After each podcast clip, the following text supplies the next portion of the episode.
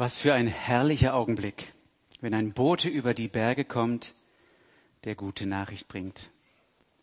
Wer von uns bekommt nicht gerne gute Nachricht? Es muss vielleicht nicht sich immer so episch und poetisch anhören wie hier in diesem Themenvers, aber gute Nachricht ist doch was Schönes.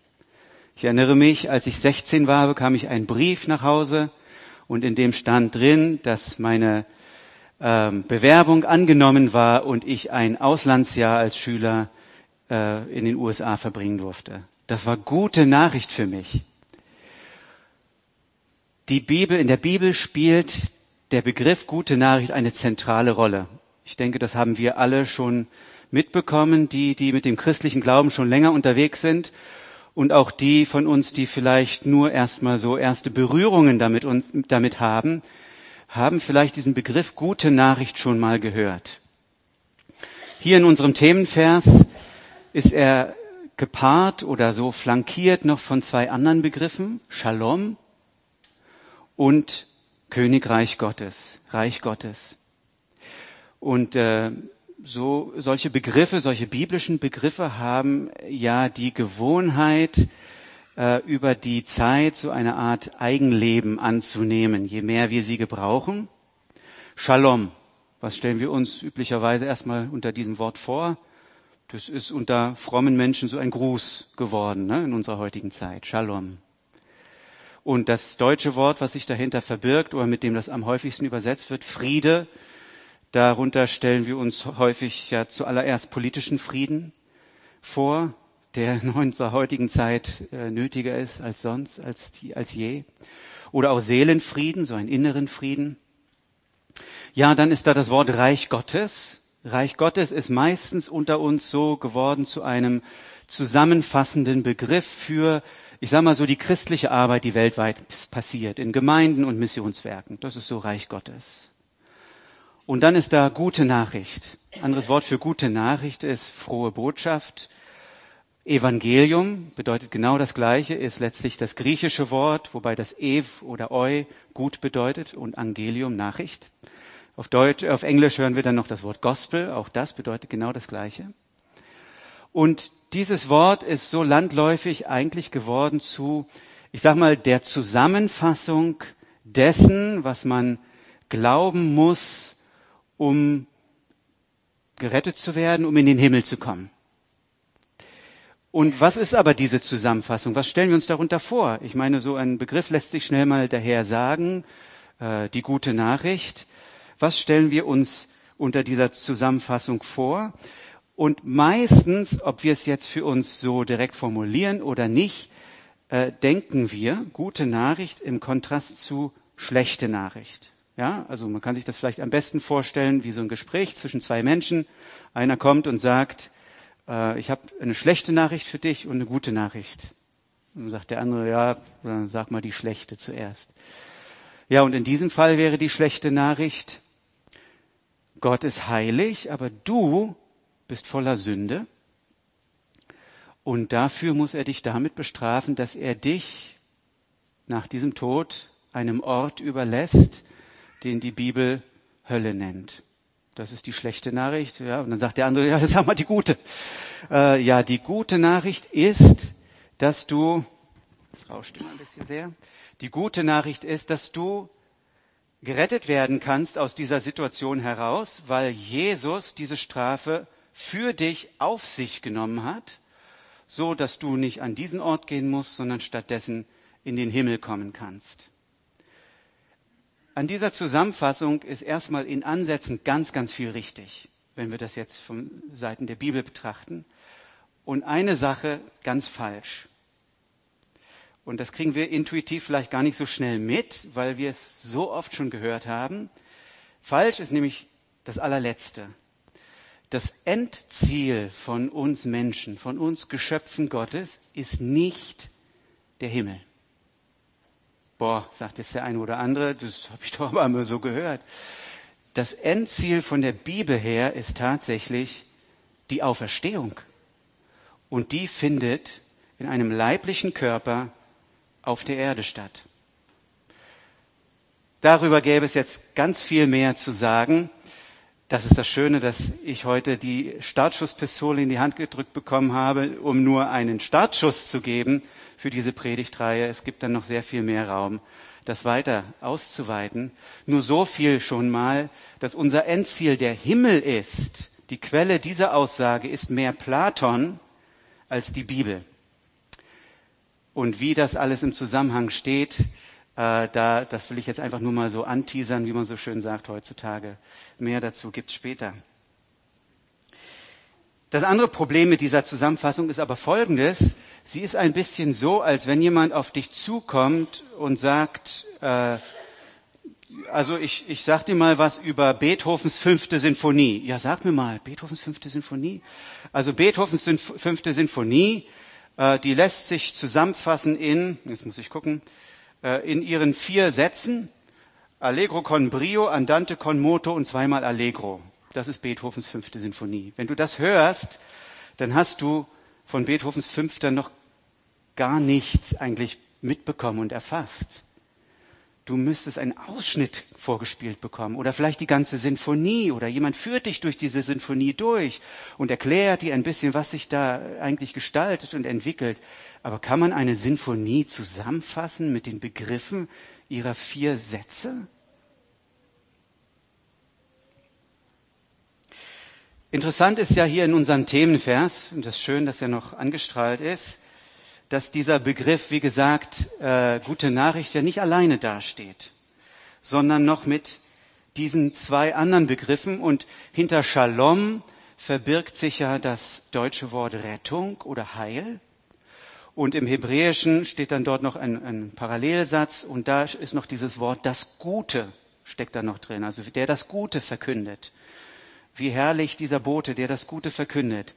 Und das Gute erinnert uns ganz an den Anfang, an Genesis, wo Gott in, seiner, in der Schöpfung Schritt für Schritt immer gesagt hat, und siehe, es war gut. Es war gut. Und Gott sah, es war gut. Genau dieses Wort steckt da drin und ist ganz eng verknüpft mit diesem Begriff Shalom. Ja, und äh, heute und in den folgenden Sonntagen sind wir eingeladen, uns diesen Begriffen, auch Königreich Gottes nochmal, ein bisschen haben wir schon in der letzten Predigtreihe davon gehört, aus biblischer Perspektive neu zu nähern, um die ganze Dimension, deswegen auch das große Ganze, der Bedeutung der guten Nachricht neu zu entdecken. Es ist ein bisschen so, als wenn man wirklich in die ganze Breite schauen kann. Äh, ich bin nämlich heute Morgen aufgestanden, ein bisschen falsch, und habe mir hier so den Muskel verzogen auf der rechten Seite. Ich kann mich im Moment nicht richtig nach rechts drehen. Also entschuldigt ihr auf der rechten Seite ist nicht persönlich.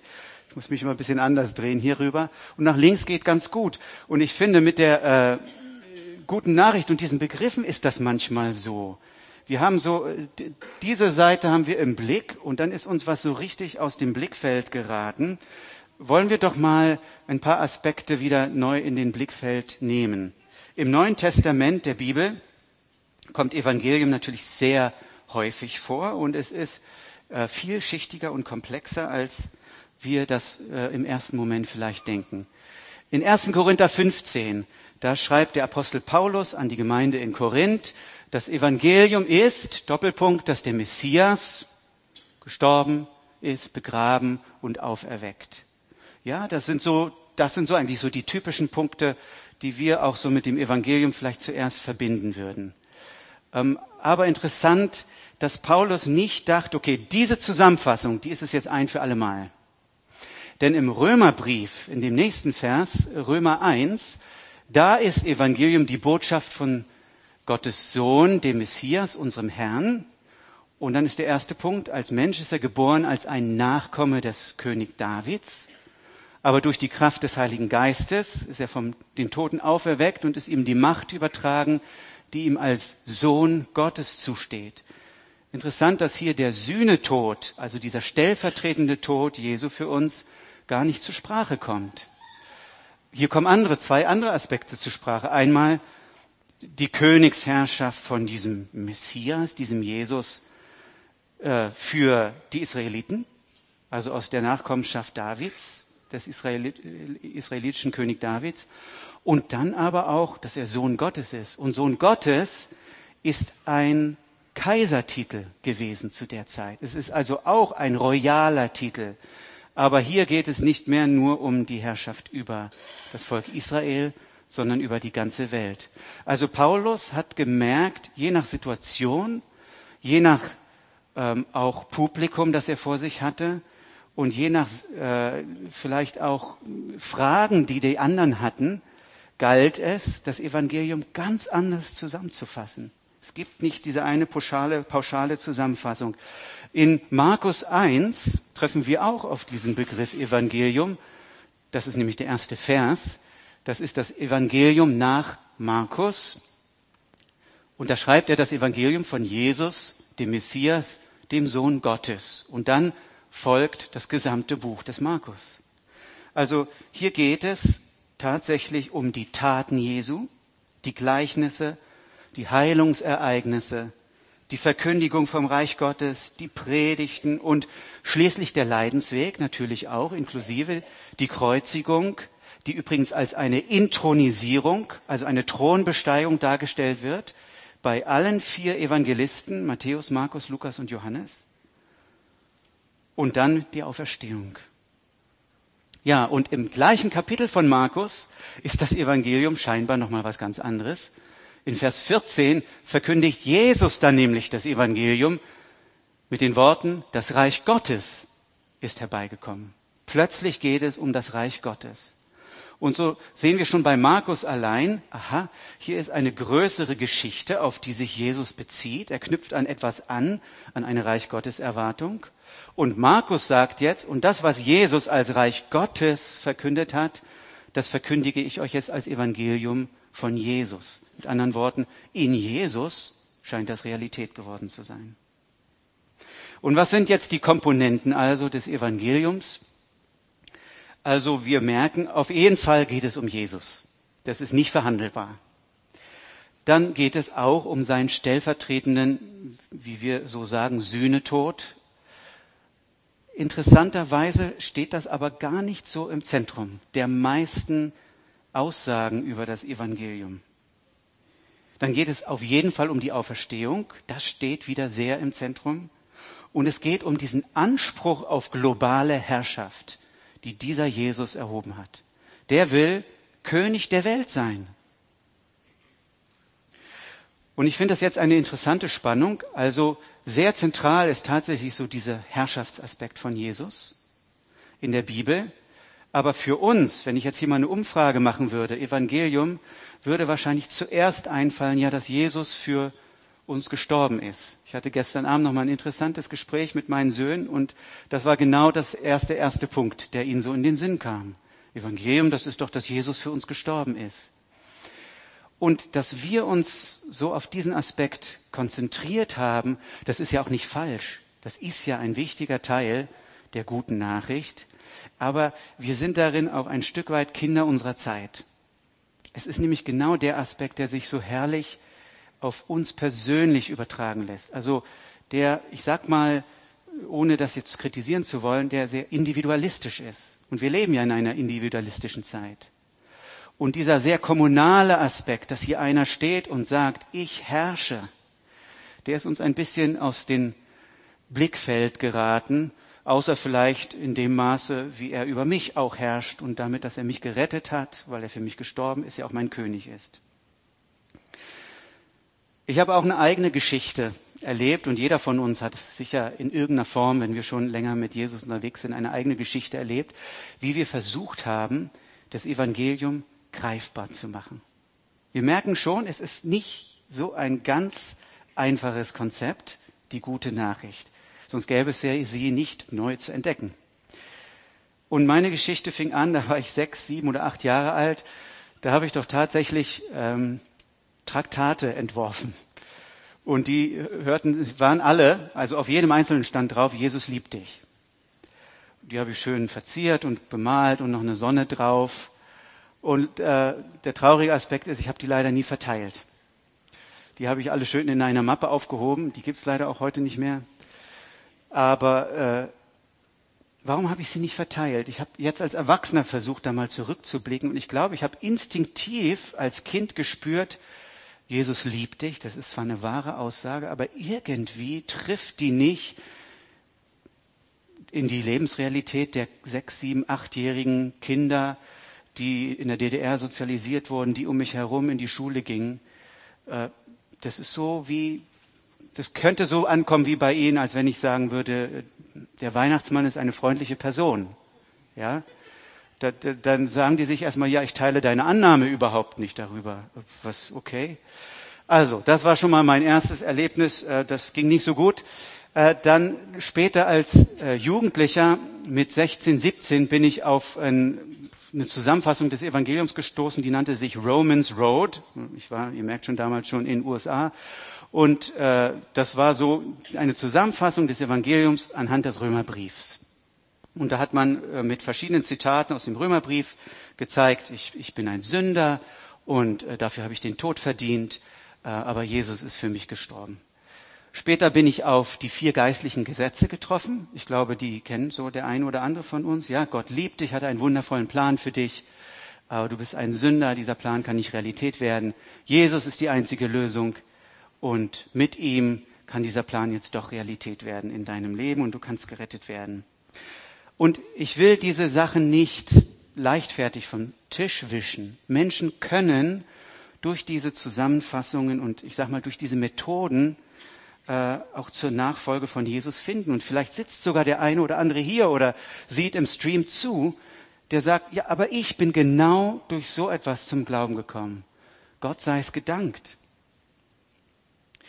Aber es soll in dieser Reihe darum gehen, äh, mal von hier rüber noch, was ich heute Morgen nicht machen kann, auch in die Richtung zu blicken und das ganze Große wieder in den Blick zu bekommen. Und da ist der Schlüsselbegriff Shalom als eine erste Predigtreihe. Und da geht es darum, was war und ist Gottes Ziel mit dieser Welt. Dann der zweite Schlüsselbegriff gute Nachricht. Was wird eigentlich verkündet? Und der dritte Königreich Gottes. Wie regiert Gott heute und wie wird er in der Zukunft regieren? Und als Grundlage und Auftakt möchte ich heute mal folgenden Akzent setzen. Um das Evangelium zu verstehen und verständlich zu machen, sind wir eingeladen, nicht uns eine Methode anzueignen zuallererst, sondern in eine Geschichte einzutauchen. Und so wie ich am Anfang gesagt habe, jeder von uns mag eine gute Nachricht. Wer von uns mag nicht eine Geschichte? Was passiert denn auch hier in unserem Text? In diesem Text, der als Trailer gezeigt wurde und der aus dem Propheten Jesaja stammt, der im Jahr um 500 vor Christus geschrieben wurde, also schon sehr alt ist und aus einer ganz anderen Realität und Lebenswirklichkeit stammt. Was passiert denn hier? Können wir den vielleicht herbeiziehen und die guten Sachen, die da drin stecken, uns als Zitat aneignen, um Menschen zu helfen, in die Nachfolge von Jesus zu kommen? Ich glaube, dann würden wir ihn ein bisschen missverstehen. Auch dieser Text spiegelt einen Moment in einer Geschichte wider. Und die beginnt so. Der Mensch hat sich schon ganz am Anfang entschieden, gut und böse für sich selber zu definieren.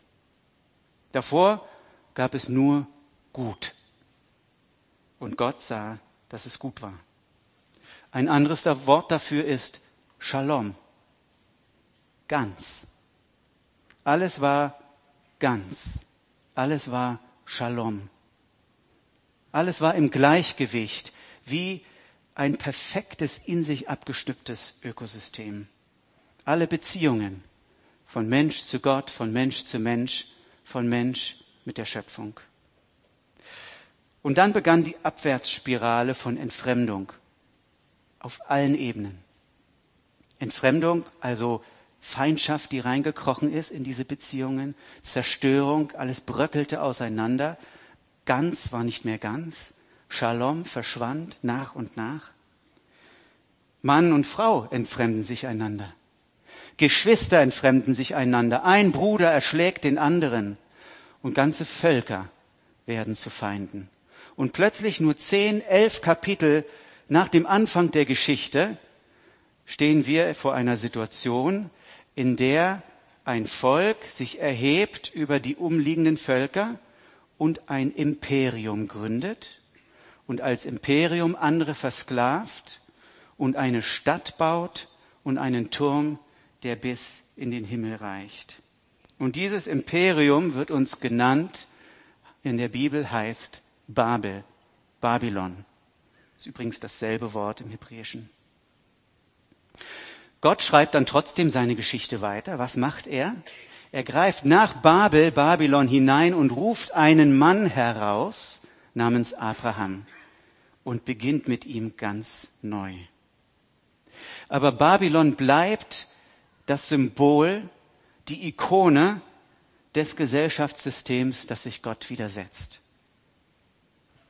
Überall, wo Menschen, andere Menschen oder die Schöpfung ausbeuten, herrscht Babylon. Später wird das Pharaonenreich Ägypten in den gleichen düsteren Farben gemalt wie vorher Babel, Babylon. Es ist quasi eine Kopie dieses Imperiums. Und die Nachkommen Abrahams, also das Volk Israel, steckt im Verlauf der Geschichte in diesem Imperium fest und muss von Gott herausgerettet werden. Aber im Verlauf der Geschichte wird noch ein fundamentales Problem deutlich. Der Mensch steckt nicht nur in Babylon fest, Babylon steckt im Menschen drin. Die Linie, die Gut und Böse trennt, verläuft nicht zwischen Staaten, nicht zwischen Klassen und Parteien, sondern quer durch jedes Menschenherz, hat Alexander Solzhenitsyn gezeigt, gesagt. Und ein Beispiel, ganz früh schon, ist Abraham selbst, der gerade herausgerettet wurde aus diesem Babel, Babylon. Was macht er nämlich? Er lässt sich von seiner Frau überreden, eine seiner Sklavinnen auszunutzen, sexuell auszunutzen und sie zu zwingen, Leihmutter zu werden für seine unfruchtbare Frau. Und so beuten Abraham und Sarah, die Herausgeretteten, selber eine arme Ägypterin aus, die Hagar heißt, was auch noch die Fremde bedeutet. Also bevor Israel jemals in Ägypten gelandet ist, hat Abraham selbst schon Ägypten ausgebeutet und gezeigt, wie sehr Babel, Babylon noch in ihm steckt. Gott kündigt dann den Nachkommen Abrahams an, wenn ihr nicht bereit seid, Babylon aus eurem Herzen entfernen zu lassen, dann müsst ihr dahin zurückkehren. Das ist die Konsequenz. Und so kommt es schließlich auch. Es kommt zum sogenannten Exil, zur Verbannung in das Großreich Babylon, zur Auflösung des, der israelitischen Königsherrschaft. Und alle Hoffnungen, alle Prophezeiungen, alle Versprechungen scheinen plötzlich dahin zu sein. Babylon hat scheinbar gesiegt. Kein Priester, kein König, kein Anführer aus der Linie Abrahams war in der Lage gewesen, diese neue Art Mensch hervorzubringen, die nötig gewesen wäre, um die Schöpfung wieder zu heilen von dieser Babylon-Pandemie. Um Evangelium zu verstehen, müssen wir diesen kosmischen Konflikt zwischen diesen zwei Mächten, diesen zwei Reichen verstehen, zwischen dem Babylonreich und dem Königreich Gottes. Für alle, die tiefer gehen wollen, lest die Offenbarung. Da wird dieser Gedanke dann äh, im Prinzip äh, ausgedehnt und ausgeweitet in die Tiefe wie sonst nirgends. Um zu illustrieren, welche Rolle jetzt Evangelium steht, wollen wir uns mal von diesem kosmischen Konflikt, der vielleicht ein bisschen abstrakt ist, mal entfernen und uns ganz konkrete Konflikte anschauen, die in der Geschichte Israels passiert sind. Da gab es nämlich diese Königskriege. Da war einem erstmal Saul, König Saul, und dann gab es ein ganz in der Nähe gelegenes Reich, die Philister, und äh, die haben um die Vorherrschaft in diesem Territorium gekämpft. Und die Philister haben es dann, die Geschichte geht hoch und runter, auf und ab. Ihr könnt sie nachlesen in der Bibel, in 2. Samuel. Die Philister haben schließlich gesiegt, haben Saul besiegt, haben ihn geköpft und haben verkünden lassen im ganzen Philisterland, dass sie jetzt Sieger sind. Äh, die Bibel wurde ja, das Alte Testament auf Hebräisch gelesen, ge, äh, geschrieben, dann aber noch vor Jesus ins Griechische übersetzt. Und der Begriff in der griechischen Version dort ist tatsächlich, sie evangeliumisierten, sage ich jetzt mal, äh, angepasst ans Deutsche, äh, in ihrem ganzen Philisterland, dass Saul gestorben ist. Oder später gab es den Konflikt zwischen König David und seinem Sohn Absalom, der es auf den Thron abgesehen hatte. Und schließlich wird Absalom besiegt und ein Bote will zu David rennen und ihm das Evangelium bringen, dass sein Feind besiegt ist. David empfindet das gar nicht als Evangelium in dem Moment, aber der Bote schon. Und schließlich gab es dann nochmal einen Konflikt. König David ist alt. Zwei seiner Söhne kämpfen jetzt um den äh, Thron und die sozusagen die Thronfolge. Da ist Adonia und da ist Salomo. Und äh, Adonia heißt einen Boten willkommen und sagt, du bringst mir bestimmt ein Evangelium darüber, äh, dass mein Anspruch auf den Thron der stärkere und der dominantere ist. Also in diesen Königskriegen kommt überall dieses Wort im hebräischen Basar, im äh, äh, griechischen Evangelion, Evangelium vor. Und das ist der biblische Erzählstrang, ja, durch den wir erstmal einordnen, was ist denn überhaupt Evangelium? Was meinten die erstmal jetzt? Die haben ja das Wort wirklich benutzt. Es war ja noch kein religiöses Wort für die Menschen damals. Und dann gibt es da den geschichtlichen äh, Aspekt zu der Zeit, als Jesus geboren wurde und lebte und da gibt es eine ganz interessante Inschrift, die wurde gefunden vor über 100 Jahren in Kleinasien, in einer Stadt, die damals äh, Priene hieß. Und zwar eine Inschrift im Jahr 9 vor Christus. Die Vorsehung hat uns den Kaiser als Heiland gesandt. Aller Feindschaft wird er ein Ende machen und alles herrlich ausgestalten. Der Geburtstag des Gottes Augustus hat für die Welt die an ihn sich knüpfenden Freudenbotschaften, also das Evangelium, heraufgeführt.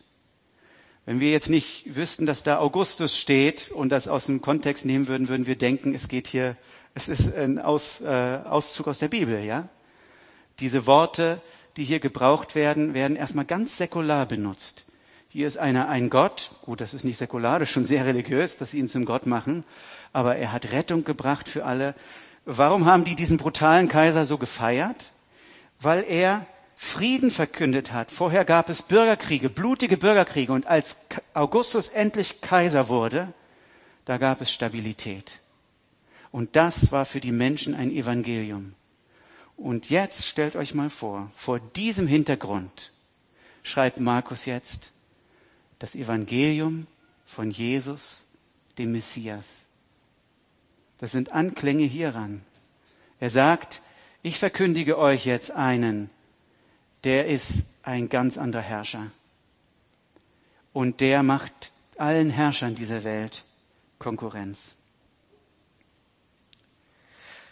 Und genauso eine Situation haben wir hier auch in unserem Themenvers aus Jesaja vorliegen.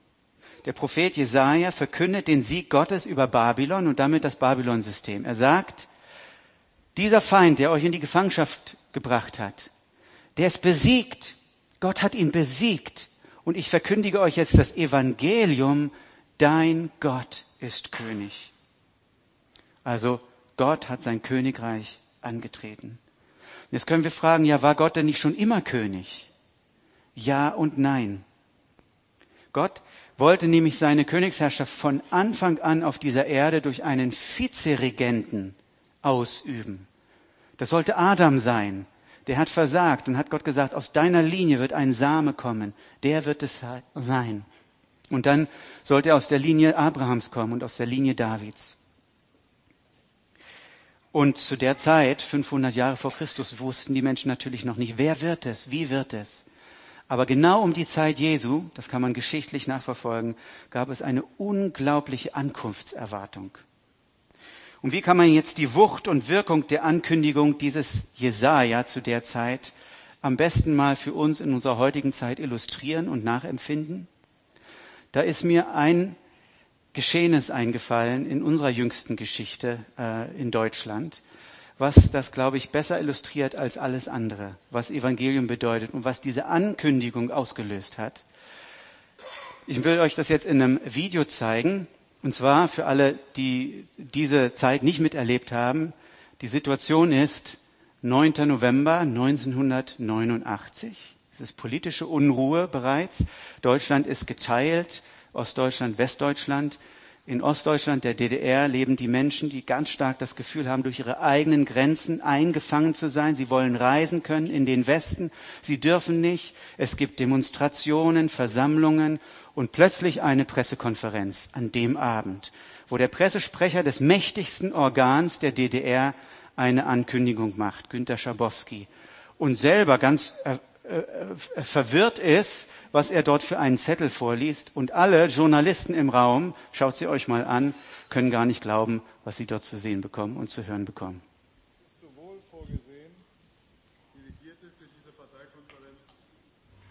Wir wollen durch eine Reihe von Umständen, dazu gehört auch das Reisegesetz, die Chance also der souveränen Entscheidung des Bürgers zu reisen, wohin er will. Sicherlich inhaltliche Aussage. Ist die,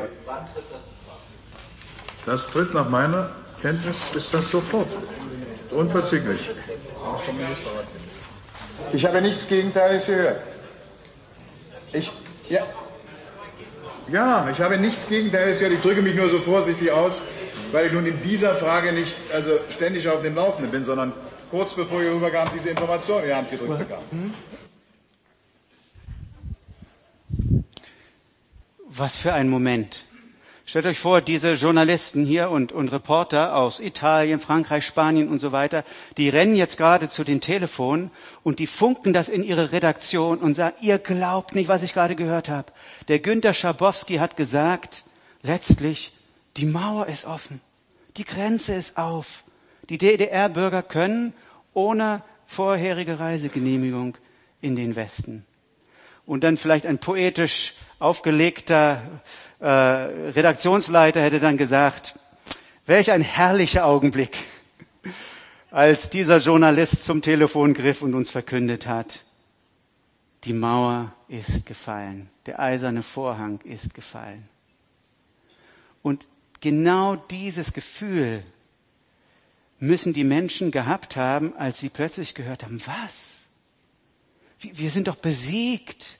Wir sind doch gefangen. Babylon dominiert doch über uns. Das politische Babylon, ein paar hundert Kilometer weiter.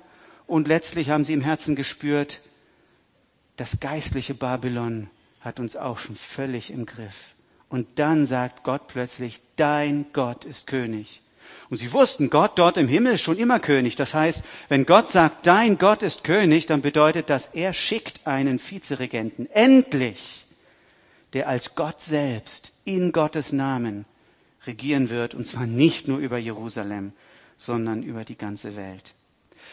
Nach dieser Bekanntgabe wurden Tausende von politischen Häftlingen innerhalb von wenigen Monaten freigegeben in der DDR.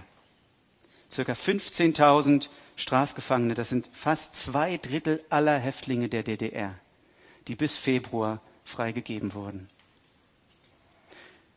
Und die sind das Sinnbild gewesen der Gefangenschaft, in der sich ein ganzes Land gefühlt hat oder die meisten in dem Land. Und jetzt macht es vielleicht auch Sinn, warum in dem gleichen Prophetenbuch Jesaja folgender Vers steht, den Jesus übrigens als seine Antrittsrede zitiert hat. Der Geist Gottes des Herrn ruft, ruht auf mir, weil der Herr mich gesalbt hat, um die Niedrigen frohe Botschaft zu bringen. Er hat mich gesandt, um die, welche gebrochenen Herzens sind, zu verbinden, den Gefangenen die Freilassung anzukündigen und den Gebundenen die Entfesselung, um allen Trauernden Trost zu bringen. Evangelium. Warum hat Jesaja und dann Jesus in seiner Antrittsrede gerade die Freilassung von Gefangenen so betont?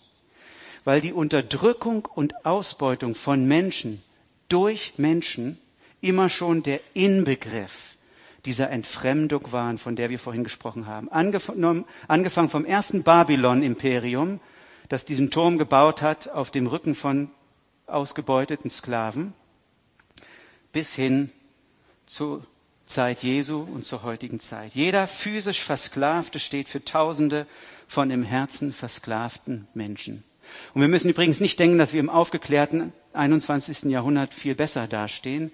Die Organisation Walk Free äh, sagt uns, dass 50 Millionen Menschen weltweit in Situationen moderner Sklaverei leben. Vergleicht das mal mit einer Million im Römischen Reich.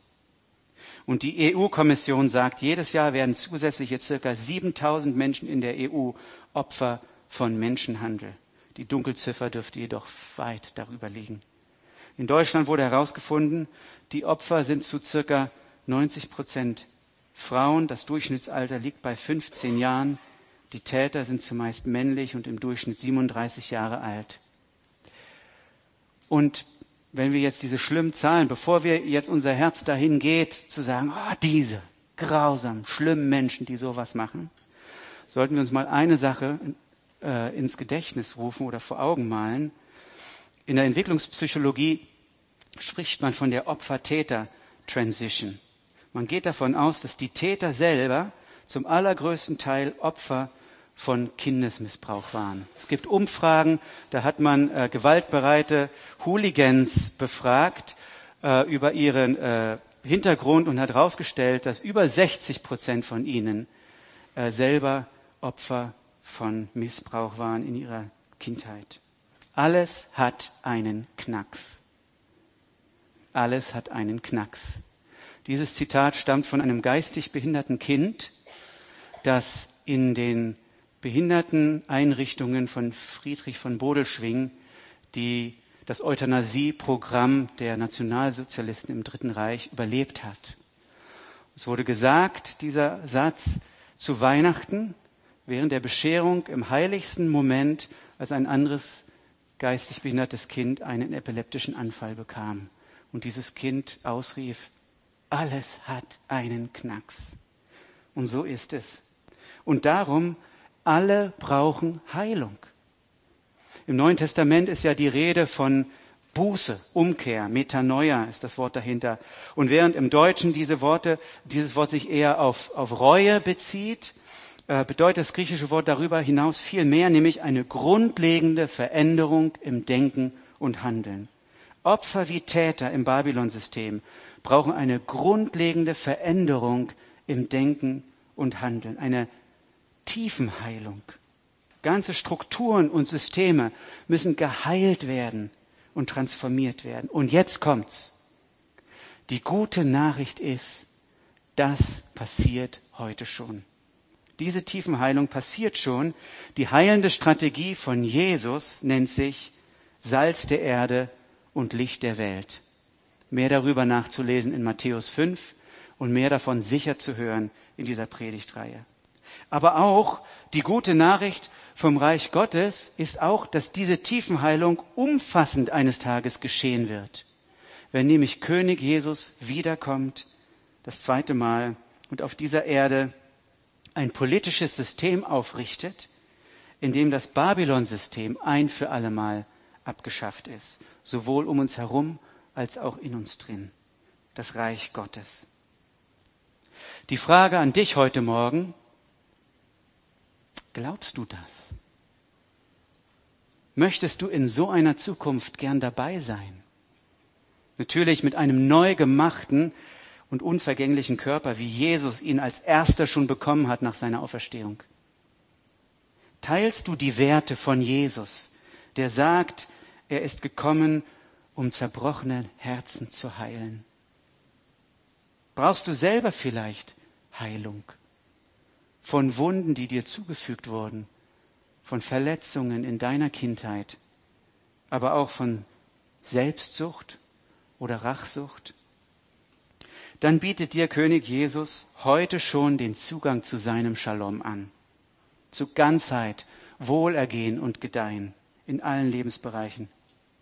Und er bietet dir an, auch dabei zu sein, wenn er seine geheilte Weltordnung eines Tages aufrichten wird, wenn das Babylon-System der Ausbeutung und gegenseitigen Verletzung ein für allemal abgeschafft wird um dich herum und wenn du dazu bereit bist, auch in dir drin. Seht ihr, das Problem ist, es wäre so einfach, dass der Gerechtigkeitssinn in jedem von uns sagt, ah, dieses schlimme System von Ausbeutung und Menschenverachtung, weg damit. Gott, mach was schaffe es ab. Aber das Problem ist, die Linie zwischen Gut und Böse geht durch jedes Herz. Gott müsste uns mit abschaffen, wenn er das tun wollte. Und deswegen ist König Jesus gekommen, um hier Veränderung zu bringen und Heilung. Aber dieses Evangelium, diese Ankündigung erfordert eine Entscheidung, so wie damals bei den Kaiser- und Königskriegen eine Entscheidung von jedem Bürger gefordert wurde, auf welcher Seite stehst du. Man musste sich entscheiden.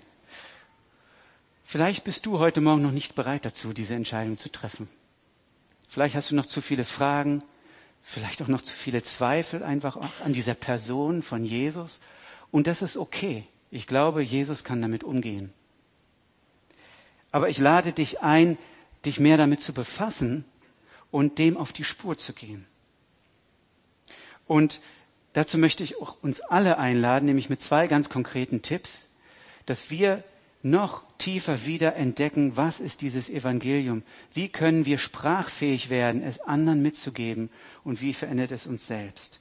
Das eine ist ein Video, was ich euch ans Herz legen will. Und zwar, wenn ihr auf Google eingebt, Bibelprojekt das Alte Testament. Bibelprojekt das Alte Testament. Dann bekommt ihr ein Video, was dieses Poster nach und nach entfaltet. Und die Geschichte des Alten Testaments, die zu Jesus hinführt, in einer sagenhaft greifbaren Art und Weise uns nahebringt.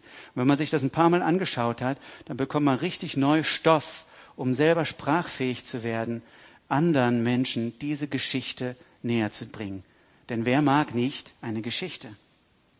Und das Zweite ist, lies das Evangelium. Das Evangelium nach Markus oder Matthäus, nach Lukas oder Johannes. Aber lies eins, nimm eine Bibel in die Hand, lass die Person von Jesus auf dich wirken und schau mal, frag dich selbst, inwiefern unterscheidet sich dieser Herrscher und dieses Königtum von allen anderen? Und welche Stellungnahme verlangt mir das ab? Jesus wird dich und mich im Prozess unweigerlich verändern, selbst wenn wir mit ihm schon jahrelang unterwegs sind. Lasst uns also versuchen, das große Ganze zu erkennen. Dann kann es geschehen, dass wir in den nächsten Wochen die gute Nachricht ganz neu entdecken.